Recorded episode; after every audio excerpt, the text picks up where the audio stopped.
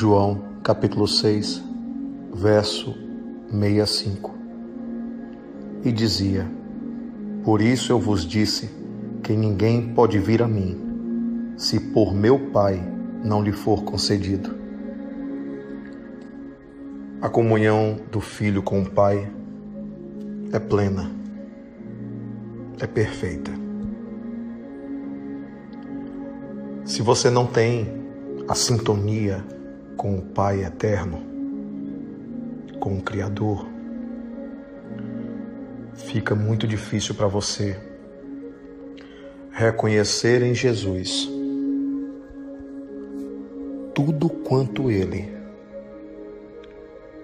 tem falado,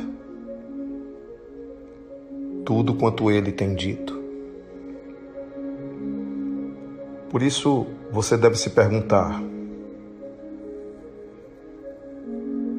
Como está a minha oração? Como está a minha comunhão com Deus? Como está a minha escuta? Porque o Cristo, ele disse algumas palavras extremamente contundentes e alguns não suportaram. Não suportaram porque não estão em sintonia com o Pai.